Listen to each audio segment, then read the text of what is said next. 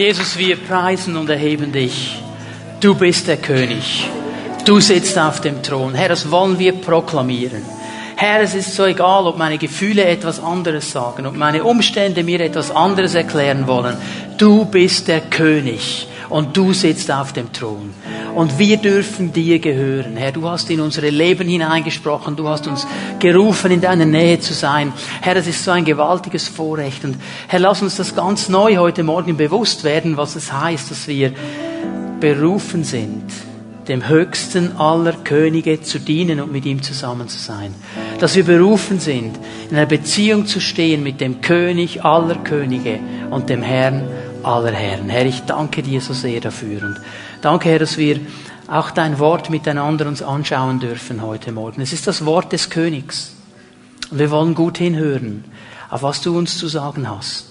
Herr, wir wollen gut zuhören und unsere Herzen öffnen, weil wir wissen, dass dein Wort uns ermutigt und aufbaut und stärkt und uns immer mehr hilft zu sehen, was du siehst. Und ich danke dir, dass du uns die Gnade deines Heiligen Geistes schenkst heute Morgen, dass wir dein Wort verstehen dürfen, erfassen dürfen, in unseren Herzen bewahren und festhalten dürfen und anfangen, nach deinem Wort zu leben. Ich danke dir dafür. Amen. Amen. Bitte nehmt eure Plätze ein. Gott ist gut. Und es ist gut, ihn anzubeten. Es ist gut, ihn zu preisen. Wir müssen das immer wieder verstehen und uns vor Augen malen. Also, ich glaube, es gibt niemanden hier in diesem Raum, der sagt, oh, mein Leben ist 100% alles einfach nur in Ordnung, alles nur gut, keine Probleme, keine Widerstände, keine Kämpfe.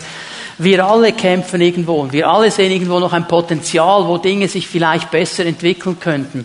Und mir fällt auf, wie sehr wir geneigt sind, als Menschen uns auf diese Dinge zu fixieren und dann vergessen, was an Gutem noch da ist. Und unsere Perspektive nur in diese Richtung geht. Und immer dann, wenn wir Jesus anbeten, immer dann, wenn wir ihn preisen, wenn wir ganz bewusst wegschauen von unseren Problemen, von unseren Umständen und zu ihm schauen, dann wird sich auch unsere innere Ausrichtung ändern und unsere Vision wird sich ändern. Weil wir plötzlich anfangen zu sehen, dass da ein Herr ist, der so viel größer und so viel stärker ist und der in unsere Situationen hineinwirken will und wirken kann. Darum ist es so wichtig, ihn immer wieder anzubeten. Darum ist es so wichtig, immer wieder die Zeit zu nehmen. Und manchmal, ich möchte das ganz bewusst so sagen, manchmal gibt es Zeiten, da musst du ihn anbeten. Nicht willst. Musst. Es gibt diese Momente wo alles in uns sagt, ja, aber jetzt kann ich nicht anbeten, aber jetzt ganz sicher nicht und das und das. Und das sind die Momente, da müssen wir uns entscheiden, ihn anzubeten, trotz all dieser Umstände. Denn nur das wird uns helfen, ausgerichtet zu bleiben auf ihn. Das war das Geheimnis von Abraham, wie es Römer 4 uns sagt. Er hat auf den Herrn geschaut, er hat ihn angebetet. Das hat seinen Glauben gestärkt, das hat seine Vision am Leben erhalten. Über all diese Zeit, wir vergessen das so schnell, der hat mit 75 als ein Mann, der keine Kinder haben konnte, mit einer Frau, die keine Kinder haben konnte, mit 75 gehört, du sollst einen Sohn haben. Mit 75. Und dann denken wir, ja okay, mit 75 und neun Monaten war das Kind da. 25 Jahre später. 25 Jahre wo er genug Zeit gehabt hätte, seinen erstorbenen Leib anzuschauen, den erstorbenen Leib seiner Frau anzuschauen, wo er genug Grund gehabt hätte, logische Erklärungen zu finden, wieso das, was Gott sagt, nicht stimmt. Er hat sich entschieden anzubeten und Gott ist zu seinem Wort gestanden. Manchmal gibt es Momente, da müssen wir uns entscheiden anzubeten. Nicht, weil wir das Gefühl haben, nicht, weil wir denken, das ist jetzt das Richtige zu tun, sondern weil wir uns einfach dazu zwingen.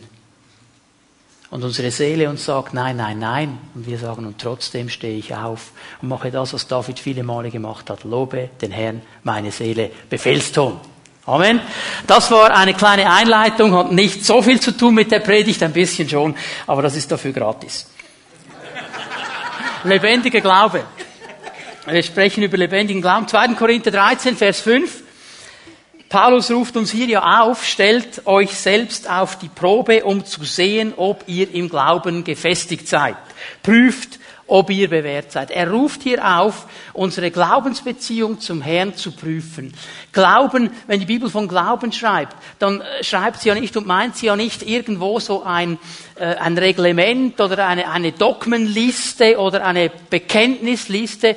Das Wort Glauben, eigentlich Vertrauen ist ein Beziehungsbegriff. Es beginnt und, und spricht über diese Beziehung, die wir mit dem Herrn haben sollen. Und die soll am Leben bleiben. Und darum, weil Paulus weiß, dass in diesen Dingen äh, so ein, ein, ein eine Gewohn ein Gewohnheitsfaktor hineinkommen kann. Ich mache das, ich mache das, ich mache das, ich weiß, ich sollte das machen. Und irgendwann machst du's und läufst fast auf Autopilot und die Beziehung ist nicht mehr da. Und das Leben ist nicht mehr da.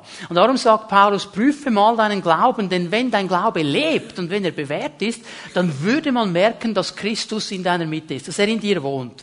Dass das, was Christus ausmacht, was ihn ausmacht, was seine Gedanken sind, sich immer mehr Bahn bricht durch dein dein Leben hindurch. Und als Menschen, das ist das, was Tom erwähnt hat über diese Meet God und Meet People Gottesdienste, dass wenn Menschen zusammenkommen und, und die dann da zu Besuch sind, dass die nicht einfach eine Gruppe sehen von Menschen, die irgendwo ein Fest feiern und noch eine gute Zeit haben miteinander und fromme Lieder singen, sondern dass sie etwas davon merken, dass Christus in unserer Mitte ist und dass sein Reich sich ausbreitet. Und da, wo er ist, ist seine Liebe, seine Gnade, seine Kraft, seine Herrlichkeit, da geschehen Zeichen und Wunder. Das ist die Herausforderung, die Paulus uns hier vorlegt. Prüfe deinen Glauben. Wie sieht das aus? Und dann müssen wir alle dranbleiben, egal wie lange wir schon da drin drin sind, seit 25 Jahren, seit 30 Jahren, seit 15 Jahren. Wir alle sind immer wieder mal gerufen, hey, wie sieht das genau aus? Ich möchte euch eine Stelle noch geben aus 1. Petrus. 1. Petrus 1, Vers 7, um euch einfach zu zeigen, es ist nicht einfach nur Paulus, der über diese Dinge spricht. Denn diese Prüfung, 1. Petrus 1, 7, sie geben euch Gelegenheit, euch in eurem Glauben zu bewähren. Die Prüfungen, die wir manchmal erleben, Herausforderungen, Infragestellungen, Anfechtungen, Umstände, die nicht so sind, wie wir uns das vielleicht vorstellen würden, dann, wenn das Leben, wie man so schön sagt, nicht so rund läuft, wie, wie, läuft, wie wir uns das wünschen, das sind diese Prüfungen. Jetzt sagt er über diese Prüfungen, sie geben euch Gelegenheit, den Glauben zu bewähren, den Glauben zu prüfen. Genauso wie das vergängliche Gold im Feuer des Schmelzofens gereinigt wird muss auch, auch euer Glaube, der ja unvergleichlich viel wertvoller ist, auf seine Echtheit geprüft werden. Wenn wir ehrlich sind, keiner möchte in den Feuerofen. Das möchte niemand von uns. Das ist irgendwo heiß und ungemütlich und weiß ich was. Aber was, was Petrus hier sieht und was auch Paulus sieht, ist genau dieser Feuerofen testet unseren Glauben, zeigt eigentlich, ist wirklich etwas da. Du kannst viele Dinge wissen, viele Dinge proklamieren und aussagen. Du kannst sogar die Bibelstelle dazu haben. Aber es muss getestet werden. Aber so daran gedacht nicht, wenn jemand zu mir kommt, so ein Arnold Schwarzenegger-Typ oder sonst so ein Mucki-Typ und sagt, hey, ich kann ohne Probleme 300 Kilo stemmen, no problem. Und ich sehe da all diese Muskeln und ich sage ihm, das glaube ich dir nicht. Das will ich sehen. Denn all die Muskeln, die er hat, heißt noch nicht, dass er das stemmen kann. Und erst wenn er dann die Hantel nimmt und sie stemmt, sehe ich, das sind nicht nur Muckis, die außen gut aussehen, die haben Kraft. Er kann das, was er sagt, wirklich auch beweisen. Seine Aussage ist bewährt. Wenn wir einfach die ganze Zeit Glaubensaussagen machen, die Prüfung kommt dann, wenn der Widerstand kommt. Die Prüfung kommt dann, wenn der Feuerofen da ist. Die Prüfung kommt dann. Du kannst viel erzählen den ganzen Tag, aber die Prüfung kommt dann. Und darum müssen wir diese Prüfung auch zulassen, weil sie wird uns zeigen, wo wir wirklich stehen. Ob da wirklich etwas von Glaubenskraft sich entwickelt hat oder ob das einfach nur Aussagen sind, die wir machen. Und aus diesem Grund habe ich angefangen, mit euch zusammen diese Fundamente unseres Glaubenslebens mir ein bisschen anzuschauen. Wir sind bei der neuen Schöpfung gelandet. Aus einem ganz einfachen Grund, in diesen gut 23 Jahren, die ich jetzt im vollzeitlichen Dienst bin, stelle ich fest, dass immer wieder Menschen kommen und mir erzählen, wo es nicht gut geht, wo es nicht rund läuft, wo sie nicht weiterkommen. Und ganz, ganz oft hat es zu tun mit dem Fundament. Ganz oft, nicht immer, aber ganz, ganz oft hat es zu tun damit, dass am Anfang ihres Glaubenslebens gewisse Dinge nicht gut gebaut wurden, nicht sauber aufgegleist wurden. Und darum sprechen wir über diese Dinge. Und ich weiß, es gibt Leute, die sagen, ja, aber neue Schöpfung haben wir schon x-mal gehört, wir haben es auch heute Morgen wieder gesungen und so weiter. Jawohl, und das werden wir noch ein paar Mal machen, bis wir es echt verstehen. Denn es geht nicht einfach nur darum, dass du weißt, okay, ah, das steht da und ja, es geht darum, dass wir mit Glaubenssicherheit in der Feuerofenprüfung sagen, und ich bin eine neue Schöpfung. Ganz egal, was die anderen sagen. Das ist der Punkt. 2. Korinther 5, Vers 17. Lass uns diese Stelle noch einmal lesen. Wenn also jemand in Christus ist, dann ist er eine neue Schöpfung. Wenn also jemand in Christus ist, dann ist er eine neue Schöpfung. Wenn also jemand in Christus ist, dann ist er eine neue Schöpfung. Also ich hätte gedacht, nach vier Predigten käme das Halleluja ein bisschen schneller, weil wir anfangen zu verstehen, was die neue Schöpfung wirklich bedeutet. Und genau darum geht es mir. Wir lesen solche Dinge und denken, oh, oh, weil wir oft nicht verstehen, was das für eine Aussage ist für mein Leben. Und wenn wir es verstehen, dann müssen wir Halleluja und Amen rufen. Das Alte ist vergangen, Neues ist geworden. Gewaltige Aussage, kleiner Vers, gewaltige Aussage, müssen wir verstehen. Diese neue Schöpfung ist ein Werk Gottes. Nur Gott kann sie in uns erschaffen. Nur Gott kann sie uns schenken. Wir können sie nicht verdienen, wir können sie nicht bezahlen, wir können sie nicht abarbeiten, was auch immer. Das kann nur Gott tun. Und es ist ein Werk Gottes in unserem Innern. Er schafft in uns etwas Neues. Unser Geist wird wieder lebendig. Wir können wieder mit Gott Kontakt haben. Wir werden wieder in die Beziehung hineingenommen, für die Gott uns ganz am Anfang auch geschaffen hat. Und das ist ein Geschenk. Ich kann das nur im Glauben annehmen. Das ist der Punkt. Und diese neue Schöpfung, wir haben am letzten Sonntag darüber gesprochen, die bringt eine ganz, ganz große Herausforderung. Wir haben sie schon gelesen in diesem Vers. Die Herausforderung, das Alte ist vergangen, Neues ist geworden. Die Herausforderung, wie gehe ich mit der Vergangenheit um? Die Bibel sagt, hey, das Alte ist vergangen, Neues ist geworden. Wie gehe ich damit um? Und das ist die erste Frage, die ich heute Morgen hier noch einmal klären möchte, die immer wieder gestellt wird. Ich weiß, die anderen Pastoren der Gemeinde haben diese Frage schon gehört. Zellenleiter hören diese Frage. Wie viel Auswirkung hat denn die Vergangenheit noch? Wie viel Auswirkung hat sie denn noch? Und ich möchte dir eine Gegenfrage stellen. Wie viel Auswirkung lässt du zu? Wie viel Auswirkung lässt du zu? Das ist die Frage, die wir uns eigentlich stellen müssen. Wie viel lassen wir zu an Auswirkungen? Ich musste heute Morgen während dem ersten Gottesdienst zu einer Sache denken. Ich habe im ersten Moment gedacht, Herr, warum habe ich so ungeistliche Gedanken während der Anbetungszeit, bis er mir dann den Rang gezeigt hat. Also es gab mal eine Zeit in der Schweiz, ist noch gar nicht so lange her, da ging man, wenn man Fleisch kaufen wollte, in eine Metzgerei mit einem Metzger. Und da war nicht einfach alles abgepackt, schon wie im Mikro und im Coop, und du konntest einfach aussuchen, was. Du hast mit dem Metzger gesprochen. Und hast gesagt, ja, ich müsste 350 Gramm Schweinskotelett haben, von mir aus. Und dann gab es eine Standardfrage des Metzgers. Eine Standardfrage. Darfst du ein bisschen mehr sein? Ich habe jetzt hier 375, ist das auch in Ordnung? Und was haben wir alle gesagt? Ja, ja. Ja, ja, ja, ja. Das ist genau der Punkt. Der Teufel klopft an bei uns, bringt uns unsere Vergangenheit und sagt, darf es ein bisschen mehr sein? Und wir als liebe Schweizer sagen, ja, ja. Weil man sagt, nein, nein, nein, ich habe gesagt 350, nehmen Sie die 25 Gramm wieder runter. Das macht ja niemand. Das ist genau der Punkt. Weil er kommt und er will uns diese Vergangenheit wieder groß machen. Und er will uns das erklären. Und anstatt dass wir reagieren und sagen, stopp, halt, Moment, mit dem habe ich nichts mehr zu tun, darf es ein bisschen mehr sein. Ja, ja.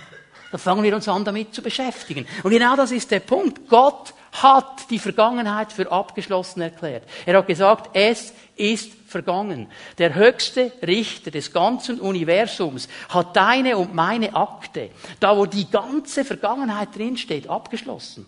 Er hat gesagt, das ist abgeschlossen, das ist zu, da geht niemand rein, das wird irgendwo versenkt, wo niemand hinkommt, das ist vorbei. Aber wie wir damit umgehen, und weißt du, das ist genau der Punkt, viele von uns wissen, dass die Bibel sagt, die Vergangenheit ist abgeschlossen. Aber sie sagen, aber ich fühle mich nicht so. Ich fühle mich nicht so. Ich fühle, dass die Vergangenheit immer noch kommt und mich angreift. Und wir müssen lernen, unsere Gefühle der biblischen Wahrheit zu unterordnen. Wir müssen lernen, dahin zu gehen, wo wir sagen, was ich fühle, ist jetzt nicht relevant. Was das Wort Gottes sagt, ist relevant. Was Gott proklamiert hat in seinem Wort. Es ist ein Prozess. Wir müssen lernen, die Gefühle unter das Wort Gottes zu stellen. Und wenn Gott sagt, die Vergangenheit ist vorbei, die Akte ist geschlossen, dann ist das so. Auch wenn ich mich nicht so fühle. Und schau mal, das ist genau der Punkt. Der Teufel versucht immer, uns auf der Schiene der Gefühle anzugreifen. Er kommt immer auf diese Schiene und will uns da wegbringen vom Ziel. Und weißt du, ich, der hat einen Satz mir gesagt diese Woche, ich werde den, den so hier weitergeben. Und nimm den einfach mal mit und überleg mal, was die Kraft dieser Aussage ist. Wenn wir unsere Vergangenheit nicht sterben lassen, wenn wir sie nicht abschließen, dann werden wir heute nie frei von der Vergangenheit leben können. Und du wirst nie frei sein. Wenn wir die Vergangenheit nicht sterben lassen, wenn wir nicht diesen Abschluss machen und sagen, hallo, das ist vorbei, das hat nichts mehr mit mir zu tun, dann werden wir heute nie frei sein, weil sie wird uns immer einholen. Sie wird immer kommen. Und das haben wir am letzten Sonntag schon gemerkt. Versuch mal einen Moment nicht an die peinlichste Situation deiner Schulzeit zu denken. Hops, und schon war sie da. Da, da, ist schon da. Kommt sofort hoch. Wir können uns zurückerinnern. Das können wir. Aber der Herr sagt trotzdem, es ist abgeschlossen. Aber wenn wir nicht an den Punkt kommen, sagen, mit diesen Dingen werde ich mich nicht mehr auseinandersetzen. Die sind vorbei, die lasse ich sterben. Es ist etwas Neues passiert. Dann werde ich immer gebunden sein und werde heute nicht vorwärts kommen können. Ich werde euch aus 2. Korinther 5 hier zwei Punkte mitgeben, die ganz wichtig sind, weil Paulus macht ja diese Aussage hier, du bist eine neue Schöpfung, nicht einfach aus dem Blauen heraus. Er macht einen Aufbau. Er hat Gedanken im Hinterkopf, er will das aufbauen. Wir gehen mal zu 2. Korinther 5, Vers 14 und 15. Bei allem ist das, was uns antreibt, die Liebe von Christus. Wir sind nämlich überzeugt, wenn einer für alle gestorben ist, dann sind alle gestorben. Der spricht hier von Jesus. Wenn Jesus für uns am Kreuz von Golgatha gestorben ist, und wenn er die ganze Vergangenheit, deine Vergangenheit und meine Vergangenheit an dieses Kreuz getragen hat und dafür gestorben ist, dann sagt Paulus, dann sind wir alle gestorben, weil er das stellvertretend für uns getan hat. Dann bist du deinem alten Leben, wenn du in Christus bist, abgestorben. Darum sagt Paulus an einer anderen Stelle, ihr seid mit Christus gekreuzigt. Das Alte ist vorbei, Neues ist geworden. Aber dann geht er weiter. Und er ist deshalb für alle gestorben, damit die, die leben, nicht länger für sich selbst leben, sondern für den, der für sie gestorben und zu neuem Leben erweckt worden ist. Jesus ist nicht nur an diesem Kreuz gestorben, in ein Grab gelegt worden und dann war vorbei. Am dritten Tag ist er auferstanden und er lebt. Und er lebt. Er lebt. Er ist zu Rechten des Vaters. Er lebt und er wird nie mehr sterben. Er hat den Tod überwunden. Und genauso wie er lebt, sollen wir leben. Und hier macht Paulus eine Sache klar. Und darum, ihr Lieben, darum betonen wir die biblische Taufe. Weil genau das geschieht in der biblischen Taufe. Also nicht, dass du stirbst und wieder auferstehst. Die Taufe ist ja nur ein Sinnbild. Die Taufe ist nur ein Symbol für genau das. Ist euch aufgefallen, dass wir die Täuflinge ins Wasser tauchen? Und drunten lassen. Na, zum Glück nicht. Wir holen sie alle wieder raus. Warum? Das Bild ist, wir taufen sie hinein in den Tod und das ist ihr Tod und wir nehmen sie heraus zu einem neuen Leben in Christus Jesus, in der Kraft des Herrn. Und wenn jemand sich taufen lässt, dann stellt er sich hin vor die sichtbare und unsichtbare Welt und sagt, ich bin eine neue Schöpfung. Das, was in mir geschehen ist, dass ich mein altes Leben in den Tod gegeben habe und in einem neuen Leben lebe, das ist schon geschehen an mir in dem Moment, wo ich Christus angenommen habe. In meiner Taufe mache ich das einfach fest und ich bezeuge das. Und ihr Lieben, wenn die Bibel von Taufe spricht, dann spricht sie nicht von Sprenkeln von irgendwelchen Wassertropfen. Sie spricht von einem ganzen Untertauchen. Und niemand kann sagen, ich bin biblisch getauft, wenn er nicht ganz untergetaucht ist. Das muss ich hier klarlegen. Biblische Taufe ist ein ganzes Untertauchen. Du kannst dich nicht im Glauben auf etwas stellen, was nicht biblisch ist. Das funktioniert nicht. Bei aller Liebe, bei allem Respekt, das funktioniert nicht. Und weißt du, dass hier ein Punkt gesetzt wird, weil es gibt ein Datum und das hasst der Teufel wie die Pest. Wenn er mit mir über meine Vergangenheit diskutieren will, das will er ab und zu. Es gibt ein Datum. 31. Januar 1988. Dann ist er weg. Dann ist er weg. Weil das war mein Tauftag. Und ich sage ihm, hey, wenn du über meine Vergangenheit diskutieren willst, der Typ, über den du sprichst, der alte Lei, der ist ersoffen an diesem Tag. 31. Januar 1908, den gibt's nicht mehr. Das ist ein neuer. Da kannst du nicht kommen. Das kann, musst du vergessen. Das ist da geschehen. Und dann ist er weg. Weil er kennt die Kraft der Taufe. Und er weiß, was da geschehen ist. Natürlich, jetzt kommen, jetzt kommen die Kirchengeschichtler, oder? Luther hat ja gesagt, der alte Sieg kann schwimmen. Ja, aber hör mal, warum lässt du ihn anlegen bei dir? Warum lässt du ihn nicht vorbeischwimmen?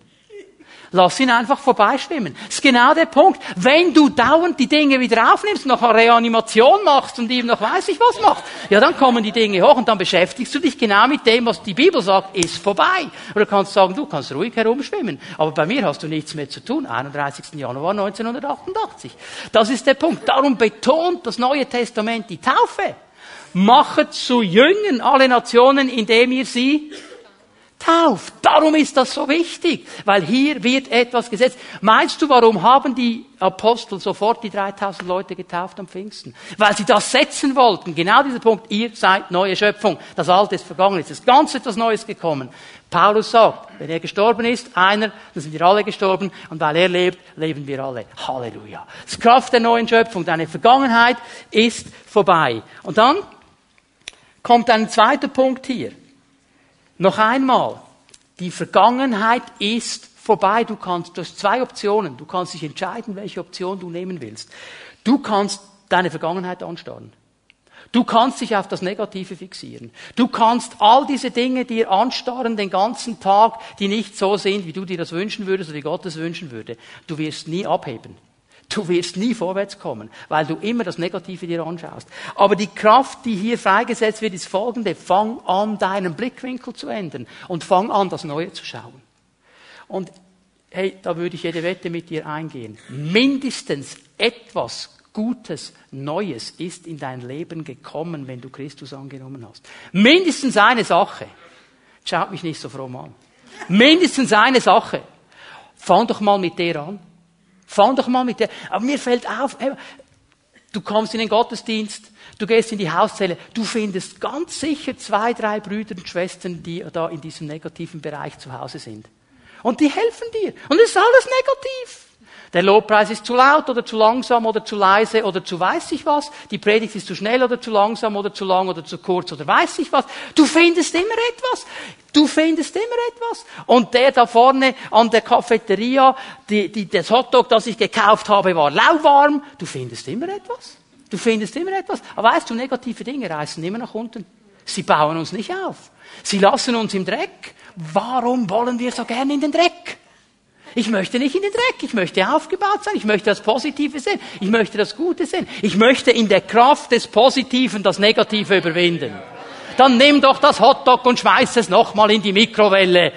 Was ist denn daran so schlimm? Okay? Ist jemand in Christus, ist er eine neue Schöpfung. Das Alte ist vergangen, Neues ist geworden. Wir sind frei gemacht. Wir haben letzten Sonntag die Stelle gelesen aus 1. Petrus 1, Vers 18 und 19 dass das Blut Jesu Christi uns frei macht von unseren Familientraditionen, von unseren Familienprägungen, dass etwas ganz Neues geschehen ist, wir in einer neuen Familie drin sind. Und weißt du, das ist der Grund, dass das Neue Testament das Abendmahl so stark betont. Das ist der Grund, wieso wir aufgerufen werden, das Mahl zu feiern, weil jedes Mal, wenn ich das Mahl feiere, sei es in der Hauszelle, sei es mit meiner Familie, sei es hier im Gottesdienst, denke ich an das, was Jesus für mich getan hat. Und ich denke daran, dass er meine ganze Vergangenheit an dieses Kreuz genagelt hat und dass ich eine neue Schöpfung bin, dass das Alte vorbei ist und er mir ein neues Leben geschenkt hat. Ich denke daran, dass ich in der Kraft seines Blutes überwinden kann. Darum baut mich das so auf. Wir müssen diese Dinge verstehen. Dass jedes Mal, wenn du das Abendmahl nehmen kannst, denkst du daran, ich bin eine neue Schöpfung. Das Alte hat kein Recht mehr an mir. So viel ich zulasse, hat es. Aber sonst hat es keines. Wir müssen das verstehen, weil sonst sind wir dauernd gefangen von irgendwelchen Dingen in der Vergangenheit. ich möchte euch zeigen, wie dieser Mann Paulus, wie er mit dieser Vergangenheit umgegangen ist, in Philipper 3. Und dieser Mann hatte eine Vergangenheit. Der hatte eine massive Vergangenheit. Also der weiß schon, von was er hier spricht, wenn er sagt, wir sind eine neue Schöpfung, das Alte ist vergangen. Der kannte das. Jetzt lass uns mal miteinander Philipper 3 aufschlagen. Ähm, wir lesen mal von Vers 3 an. Philipper 3, Vers 3. Und ich lese hier bewusst diesen Zusammenhang, weil interessant ist hier, dass Paulus über diese Dinge spricht im folgenden Zusammenhang. Da sind Leute gekommen in die Gemeinde in Philippi, und die haben gesagt, wenn ihr wirklich neu sein wollt in Jesus, dann müsst ihr zuerst zurück zum Alten. Ihr müsst zuerst Juden werden. Ihr müsst euch beschneiden lassen. Ihr müsst zurück in den alten Bund. Erst dann könnt ihr ins Neue hineinkommen. Okay? Das haben sie gebracht. Und jetzt kommt Paulus hier ziemlich klar, die wirklich Beschnittenen sind wir. Also nicht die, die äußerlich geschnipselt haben, sondern die, die wirklich beschnitten sind, sind wir. Denn wir dienen Gott unter der Leitung seines Geistes und vertrauen nicht auf unsere Vorrechte und auf eigene Leistungen, sondern auf Jesus Christus. Er ist unser ganzer Stolz. Er macht das hier ganz klar und sagt, Leute, und jetzt kommt in, in, in Kapitel 4 oder Vers 4 und Vers 5 kommt eine Riesenliste, wo er sagt, was er alles zu bieten hätte. Und ich meine, hey, dieser Mann, Hut ab, was der zu bieten hatte. Paulus war ein extrem begabter Mensch. Der wäre heute irgendwie CEO einer weltweiten Firma, ein Top-Manager oder ein Professor, ein, ein, ein Wissenschaftler. Das war ein völlig extremes Hirn, der Mann. Der hatte so viel Wissen, so viel Fähigkeiten. Und er sagt, all diese Dinge nützen mir aber nichts. Sie nützen mir nichts. Sie bringen mich nicht weiter. Sie bringen mich nicht dahin, wo ich hin muss. Und jetzt kommt er auf Vers 7. Genau diese Dinge. Also all, all diese großen Dinge, die er da beschrieben hat, genau diese Dinge, die ich damals für einen Gewinn hielt, haben mir, wenn ich es von Christus her ansehe, nichts als Verlust gebracht. Achte auf diese Aussage, wenn ich es von Christus her ansehe. Okay? Eines hat der Mann verstanden. Von einem weltlichen Standpunkt her wäre das genau das Profil, das gesucht wird. Du hast das zu bieten, das zu bieten, das zu bieten, das zu bieten. Du bist der Mann, den wir suchen. Von Christus her, aus der Dimension Gottes werden diese Dinge nicht so wichtig gehandelt. Sie sind nämlich unwichtig. Er sagt, das ist nicht das Wichtigste. Es geht nicht um diese Dinge. Er beurteilt das aus der Sicht Gottes. Und wir beten alle immer wieder, oder? Dein Reich komme, dein Wille geschehe. Und dann haben wir es gebetet und gehen raus und leben nach dem Motto, mein Reich komme, mein Wille geschehe. Hier ist der Punkt. Er sagt, ich schaue das von Christus heran, weil ich will, dass sein Reich kommt und sein Wille geschieht. Dass das, was er sagt, in meinem Leben kommt. Und er sagt, das hat mir Verlust gebracht. Mehr noch, Jesus Christus, meinem Herrn, zu kennen, ist etwas so unüberbietbar Großes, dass ich, wenn ich mich auf irgendetwas anderes verlassen würde, nur verlieren könnte. Nur verlieren könnte. Das ist gesehen. Nur verlieren. Wenn ich mich nicht allein auf Christus verlasse, kann ich nur verlieren. Weißt du, jetzt, jetzt müssen wir eines verstehen. Die Schweizer, als Schweizer, wir sind ja so gern in der Mitte. Nicht zuvorderst, nicht zu hinterst. Schön in der Mitte drin, in der Menge mitfließen, nicht zu sehr auffallen. Paulus bringt das Bild eines Rennens. In einem Rennen kann nur einer gewinnen. Nur einer. Es gibt nur einen Sieger. Und weißt du, ob du nachher Zweiter geworden bist oder 350. Ist egal, du bist immer Verlierer. Auch als Zweiter. Es kann nur einer gewinnen. Der Zweite ist schon Verlierer. Mit anderen Worten sagt er, wenn du nicht dem Ziel nachjagst, das der Herr dir in deinem Leben, für dein Leben geschenkt hat, wenn du diesem Ziel nicht nachjagst, wirst du verlieren. Das heißt nicht, dass du keine netten Dinge erreichst und irgendwelche äh, Sachen auch erledigen kannst, aber von der Warte Gottes aus ist der zweite Platz ein Verlierer. Wenn er dir sagt, du sollst in diesem Rennen sein und du sollst ersten Platz machen, du sollst das Ziel erreichen, dann will er nicht Zweiter. Dann will er Erster. Und darum sagt er, das war Verlust. Ich meine, dieser Mann hatte eine, eine extrem hohe Stellung unter den Pharisäern, unter dem Sanhedrin. Er war ein angesehener Mann. Und trotzdem sagen, ich habe verloren. Ich habe verloren, weil ich war nicht da, wo der Herr mich haben möchte. Ich schaue das von seiner Sicht aus an. Gott hat ein Ziel und einen Plan über deinem Leben. Und er möchte, dass du dahin gelangst, genau dahin. Und er möchte, dass die Vergangenheit dich nicht blockieren kann. Und diese nichtigen Dinge dich nicht zurückhalten können. Paulus sagt hier so ganz klar, seinetwegen habe ich allem, was mir früher ein Gewinn zu sein ist, scheint, äh, dem Rücken gekehrt, es ist in meinen Augen nichts anderes als Müll. Denn der Gewinn, nach dem ich strebe, ist Christus. Das ist seine Grundlage für das, was jetzt dann gleich kommt, das wir sehr gut kennen. Lass mich kurz etwas sagen zu diesem Wort Müll. Dieses Wort kommt nur einmal vor im Neuen Testament. Nur an dieser Stelle. Und, und es ist ein ganz starkes, vulgäres Wort. Ein Wort, das man im Normalfall in einer heiligen Schrift so gar nicht erwähnen würde weil es wirklich den letzten Dreck des Dreckes, den, das Abscheuliche, das Hässliche, das Miefende, dem willst du gar nicht zu nahe kommen. Es hat diesen Gedanken von Wertlosigkeit und von Dreck. Also wirklich wertloser Dreck, der überhaupt nichts bringt und nur vor sich hin stinkt. Und er sagt, ich habe das verstanden. Das ist meine Vergangenheit. Wenn ich mich auf die einlasse, wird es immer stinken. Ich meine, du kannst dich nett anziehen, du kannst dich parfümieren, du kannst zum Coiffeur gehen, du kannst alle möglichen Dinge tun. Wenn du deinen Rucksack mit dem dreckigen Müll der Vergangenheit mitnimmst, dann wird dein Parfüm nicht bemerkt werden. Weil der Dreck im Rucksack sich seinen Weg bahnt in die Nasen deiner Brüder und Schwestern. Das ist der Punkt, oder? Und so viele Christen nehmen ihren Rucksack mit. Äußerlich alles tiptop, aber der Rucksack ist noch da. Und Paulus sagt, versteh doch mal, all diese Dinge, die bringen dich nicht weiter. Und du musst lernen, mit diesen Dingen richtig umzugehen. Und jetzt kommt er auf den wichtigen Punkt, Philippa 3, 13 und 14.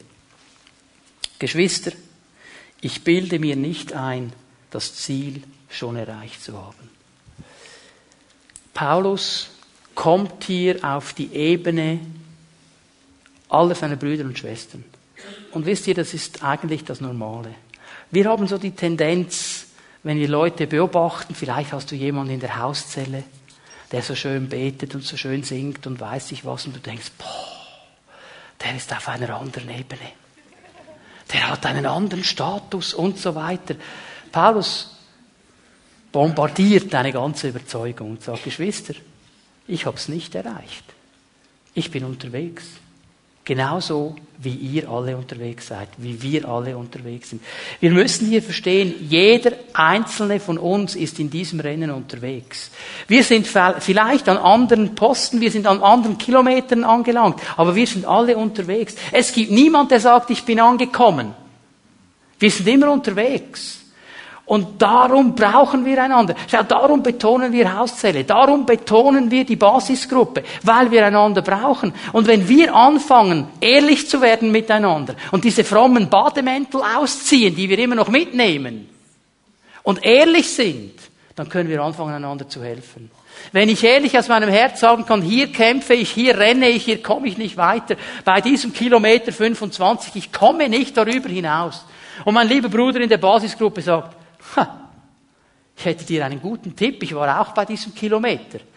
Das hat mir geholfen zu überwinden. Das habe ich gemacht. Ich sage, hey, das ist ein guter Gedanke. Fange ich an umzusetzen. Und weißt du was? Wenn er über Kilometer 17 spricht, wo er festhängt, denke ich, was hat denn der für ein Problem? Das habe ich vor Jahren schon überwunden.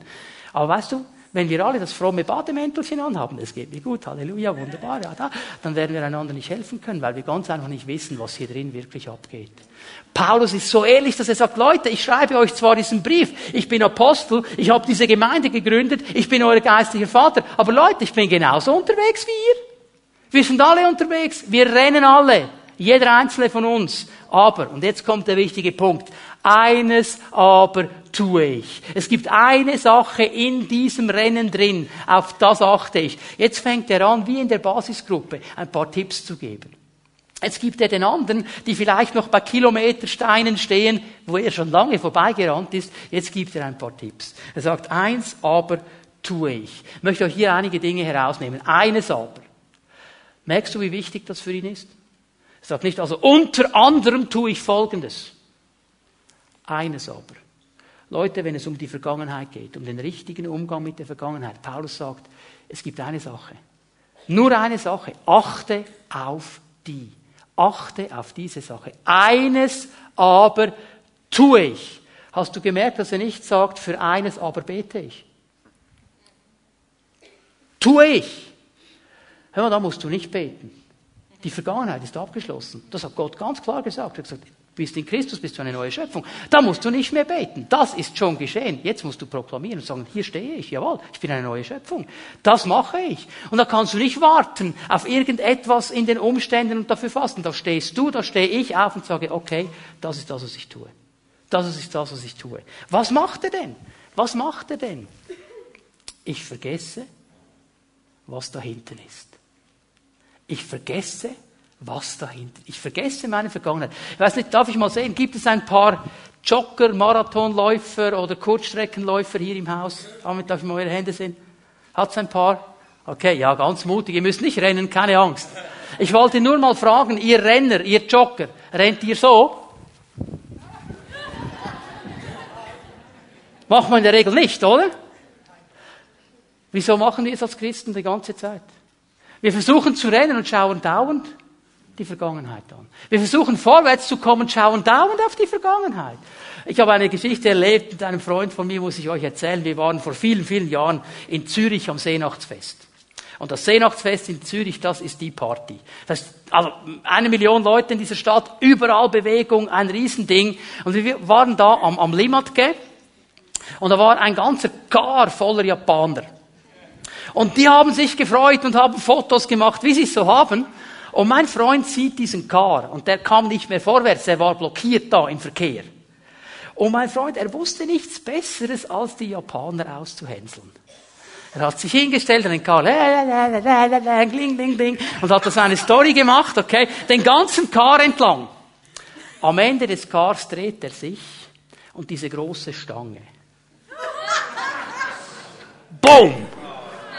Aber voll Karacho rein. Ich habe gemeint, der Car kentert. Ihr hättet die Japaner sehen sollen. Die hatten eine Freude, das war ihr Tag. Der, der uns ausgelacht hat, boom. Alle haben es gesehen. Hat mich eines gelernt. Es ist gefährlich, vorwärts zu gehen und nach hinten zu schauen. Ich könnte in eine Stange reinknallen. Hat mich gelernt. Wieso machen wir das? Wie, wie wenn du Auto fährst auf der Autobahn bei 150. In Deutschland natürlich. Und schaust immer in den Rückspiegel. Das ist nur eine Frage der Zeit, bis es Crash macht. Darum crashen so viele Christen. Sie schauen dauernd in die Vergangenheit. Paulus sagt, ich vergesse, was da hinten ist. Ich will nicht nach hinten schauen. Ich will nach vorne schauen. Ich will aufs Ziel schauen. Ich will sehen, was Jesus für mich bereithält. Und dieses Wort oder dieser Begriff vergessen, der macht uns ja Mühe. Weil noch einmal, wenn ich sage, die peinlichste Situation deiner Schulzeit, bumm, schon ist sie wieder da. Ja, wir, wir können und wir denken, ja, was will der Kerl? Wie sollen wir das vergessen? Wir können uns ja daran erinnern. Vergessen, dieses Wort, das er hier braucht, der Begriff, den er braucht, bedeutet nicht, dass du etwas aus deinem Verstand wegwischen kannst. Es bedeutet nicht wie bei einer Harddisk beim Computer, dass du den einfach rebooten kannst und neu formatieren kannst und dann ist alles weg. Das heißt es eben nicht. Der Begriff hier ist eigentlich immer in Zusammenhang mit dem Erinnern. Es ist eigentlich die Verneinung von Erinnern. Okay? Es gibt ja gute Dinge. Wenn der Psalm sagt, hey, vergiss nicht, meine Seele, was der Herr dir Gutes getan hat. Da sollen wir uns daran erinnern, weil diese Dinge uns Kraft geben. Wenn ich weiß, vor zehn Jahren stand ich an einer Situation, der Herr hat mir geholfen, heute habe ich eine ähnliche Situation, ich weiß, der Herr verändert sich nicht, er wird mir wieder helfen. Das ist positiv, okay? Vergessen in diesem Sinne ist die negative Form. Es heißt folgendes, man kann das so am besten umschreiben, ich hole bewusst eine Begebenheit in der Vergangenheit, die da begraben ist, die da hinten liegt. Ich hole die bewusst in die Gegenwart. Und weil ich das bewusst mache, gebe ich ihr Kraft und Autorität, dass sie mich heute binden kann. Das ist der Punkt. Jetzt müssen wir verstehen, dass der Teufel eben kommt, wie der nette Metzger. Mit seiner ganzen Auslage an Vergangenheit deines Lebens. Und seine konstante Frage ist, darf es ein bisschen mehr sein? Darf ich noch etwas bringen? Darf ich noch etwas bringen? Darf ich noch etwas bringen? Und wenn wir diese Dinge nehmen, dann werden wir nie frei sein. Weil wir hier nicht lernen zu sagen, hey, ich vergesse diese Dinge. Ich will nichts damit zu tun haben. Ich strecke mich aus nach dem, was der Herr für mich bereithält. Ich strecke mich aus nach dem Ziel Gottes. Ich will dieses Ziel erreichen. Und ich will nicht Zweiter werden und nicht Dritter. Ich will Erster werden. Hey, im Rennen meines Lebens will ich nicht zulassen, dass jemand anders ans Ziel kommt. Da will ich ans Ziel kommen. Das ist das Rennen meines Lebens. Und hier hat Gott ein Ziel gesetzt. Das ist das, was Paulus hier ganz klar macht. Aber denke daran, er spricht von einem Prozess. Der ist nicht abgeschlossen. Lass mich hier eine Sache ganz klar sagen. Es gibt Leute, die sagen, ja, mit der Vergangenheit ist das so eine Sache. Da muss man zu einer speziell gesalbten Person mit einer speziellen Salbung, die ein spezielles Gebet spricht, und dann wird's vielleicht gut.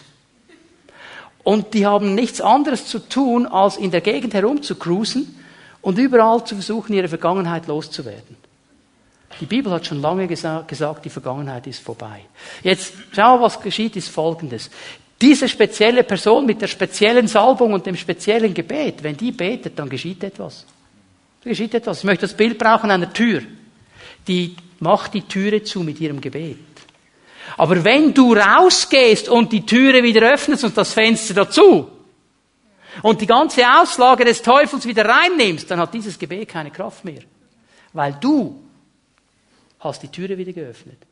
Das ist der Punkt. Oh, der hat nicht so viel Salbung, der hat mehr. Bei dem hat es einen Tag gereicht, bei dem zwei. Das Problem ist nicht die Salbung dieser Leute. Das Problem ist meine Einstellung. Habe ich die Türe geschlossen oder nicht? Du, da kann, weiß ich was kommen, da kannst du die Gesalbtesten aufstellen und alle Hände auflegen, wenn ich rausgehe und die Tür wieder öffne. Weil niemand hat Autorität über den Willen eines anderen Menschen. Niemand. Sogar Gott lässt uns eine freie Entscheidung. Er lässt uns sündigen, wenn wir wollen. Er wird zu uns sprechen, aber er wird uns nicht zurückhalten. Verstehen wir das? Der Schlüssel bist du und ich. Ja, das setzt mich jetzt aber unter Druck. Warum? Warum? Weil du keine Verantwortung für dein Leben übernehmen willst. Es ist einfach, dem, der die Salbung hat, dann die Schuld zu geben, dass es nicht funktioniert. Aber wenn ich vor dem Herrn stehe, dann fragt er mich über mein Leben und nicht die anderen. Dann muss ich Verantwortung nehmen. Und es beginnt mit dieser Einstellung, wo ich sage, Herr, das Alte ist vergangen ich werde mich nicht mehr um diese Dinge kümmern. Ich werde nicht mehr zurückschauen. Ich werde vorausschauen. Ich werde sehen, was Gott hat. Und ich werde kämpfen, dass diese alten Dinge sich nicht Raum brechen. Wie reagieren wir, wenn der Teufel kommt? Wie reagieren wir? Lass uns die Türe schließen.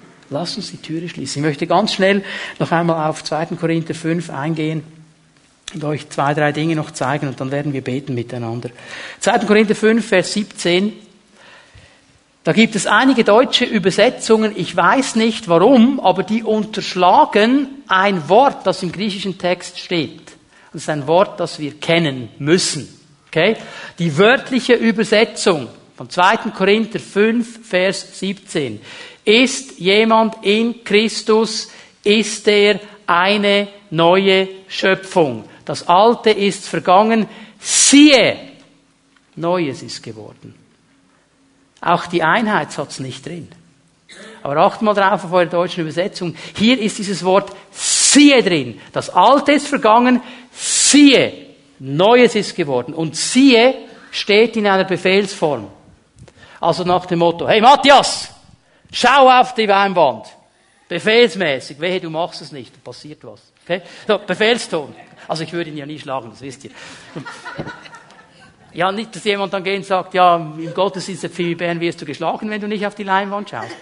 Das wäre dann ein bisschen äh, komisch ausgelegt. Paulus gibt uns einen Befehlston. Schau auf das Neue. Neues ist geworden. Fang an, auf das Neue zu schauen. Hör auf, auf das Alte zu schauen. Hör auf, auf das Negative zu schauen. Fang an, auf das Neue zu schauen. Das ist der ganze Punkt hier. Auf was richte ich meine Augen? Was starre ich an? Das Alte, die Gefahr, was immer kommt, was hat einen Einfluss auf mein Leben? Oder das Neue? Das Jesus mir gegeben hat. Hier fängt das Ganze an. Wir müssen den richtigen Blickwinkel nehmen. Und vielleicht ist es gut, heute Nachmittag dir mal die Zeit zu nehmen, mit dem Herrn im Gebet und zu sagen, hey, zeig mir, was du neu gemacht hast in meinem Leben. Er wird dir Dinge zeigen. Und dann kannst du noch deinen Ehepartner fragen, wenn du einen hast. Die wissen das in der Regel sehr genau. Die wissen aber auch, was noch nicht neu ist. In Christus sein. Ist jemand in Christus? Ist er eine neue Schöpfung. Was heißt das? Hey, das ist nicht einfach das logische Anerkennen, ja, Jesus ist der Herr, habe ich verstanden, okay. Das ist auch nicht, habe ich vor 25 Jahren mal gemacht. Es ist eigentlich immer wieder. Bin ich mit Christus verbunden? Bin ich wirklich mit ihm zusammen? Bin ich in dieser nahen, engen, transparenten Beziehung? Bleibe ich an ihm dran? Darf er in mein Leben hineinsprechen? Das ist dieser ganze Punkt. Wenn jemand in Christus ist, dann wird er immer hingewiesen auf dieses Neue. Er wird immer gezogen zu diesem Neuen. Er wird immer dahin gehen. Und das dritte, ist in 2. Korinther 5, Vers 21. Hier mache ich schon eine kleine Überleitung zum nächsten Sonntag. Ich werde das nur erwähnen. Nach der neuen Schöpfung müssen wir diese Wahrheit verstehen. 2. Korinther 5, Vers 21. Er, der von keiner Sünde wusste, wurde für uns zur Sünde gemacht, damit wir in ihm Gottes Gerechtigkeit sind. Wir sind gerecht gemacht. Gott hat die Vergangenheit abgeschlossen. Gott hat eine Akte geschlossen. Er spricht als Richter und er sagt, diese Person ist gerecht. In diesem Leben gibt es nichts, das angeklagt werden kann. In diesem Leben ist Gerechtigkeit. Wenn Gerechtigkeit hier erwähnt wird, dann spricht die Bibel nicht von einem Zustand. Den Zustand der Gerechtigkeit, den werden wir nie erreichen. Wir werden nie perfekt sein. Wir werden nie alles nur richtig machen. Wir werden nie in jeder Situation immer gerecht richten. Darf ich mal Eltern Eltern, darf ich mal die Hände sehen? Ist es euch gelungen oder gelingt es euch, eure Kinder immer in jedem Moment, in jeder Situation genau gleich gerecht zu behandeln? Also alle, die jetzt die Hand nach oben haben, beten mit mir. Okay? Chefs, hat Chefs hier, du hast Personal unter dir, das du betreust? Ja, hat's ein paar, ja, Gelingt es dir, alle Mitarbeiter immer ganz genau gerecht zu behandeln, alle genau gleich? Okay, wir merken etwas von diesen Kämpfen. Es geht dem Apostel hier nicht um einen Zustand, weil den werden wir als Menschen nicht erreichen. Es geht um einen Stand, es geht um eine Stellung. Es geht darum, dass der Herr sagt, ich habe euch in diese Stellung hineingelegt. Und die hat nichts zu tun mit mir, sondern mit Christus, werden wir dann am nächsten Sonntag sehen. Aber wir müssen verstehen, dass wir gerecht gemacht sind vor ihm. Und auch das wird helfen, die Vergangenheit auf die Seite zu legen, uns nicht zu öffnen. Paulus hilft uns mit dieser wichtigen Aussage, dass wir verstehen dürfen, wir sind eine neue Schöpfung. Wie viel Vergangenheit lässt du zu? Und wenn wir so vor dem Herrn stehen, dann gibt es den einen oder anderen, der sagt, ja, ist das wirklich so einfach? Braucht es da wirklich nicht noch irgendetwas dazu und ein spezielles Gebet und, und, und, und, und? Es ist so, wie die Bibel es sagt. Es beginnt mit meiner Entscheidung. Und dazu möchte ich heute Morgen aufrufen. Wenn du hier bist heute Morgen und du sagst, hey, ich will von heute an ganz bewusst aufhören, dauernd meine Vergangenheit zu studieren, mich dauernd vom Feind irgendwo in die Vergangenheit hineinziehen lassen. Ich will mich nach vorne ausrichten. Ich will das Ziel sehen, das der Herr für mich gesetzt hat. Ich will es nicht zulassen, dass die Vergangenheit mich weiter bindet. Ich werde heute Morgen eine Entscheidung treffen. Es gibt Menschen, die gebunden sind, weil sie irgendwo mal gehört haben oder den Eindruck haben, dass irgendwo in ihrer Geschichte, in ihrem Familienstammbaum irgendwas Schlimmes geschehen ist. Vielleicht war eine meiner Urgroßmüttern eine Hexe. Vielleicht war einer meiner Großväter in einer Freimaurerloge. Ich weiß nicht, ob das so ist, aber es könnte sein. Und du beschäftigst dich konstant mit etwas, von dem du gar nicht weißt, ob es wirklich so war und du drehst dich im Kreis. Ich sehe, wie sich diese Leute im Kreis drehen und nicht frei werden. Und der Herr sagt dir heute Morgen, und wenn es so gewesen wäre, gibt es nur eine Antwort. Komm heute zu mir, bring deine Vergangenheit ans Kreuz und werde frei von der Vergangenheit. Egal, was da geschehen ist. Warum kümmerst du dich und beschäftigst du dich mit Dingen, von denen du nicht mal weißt, ob die wirklich so waren? Es ist nur eine Beschäftigungstherapie, die dich hindert, vorwärts zu gehen.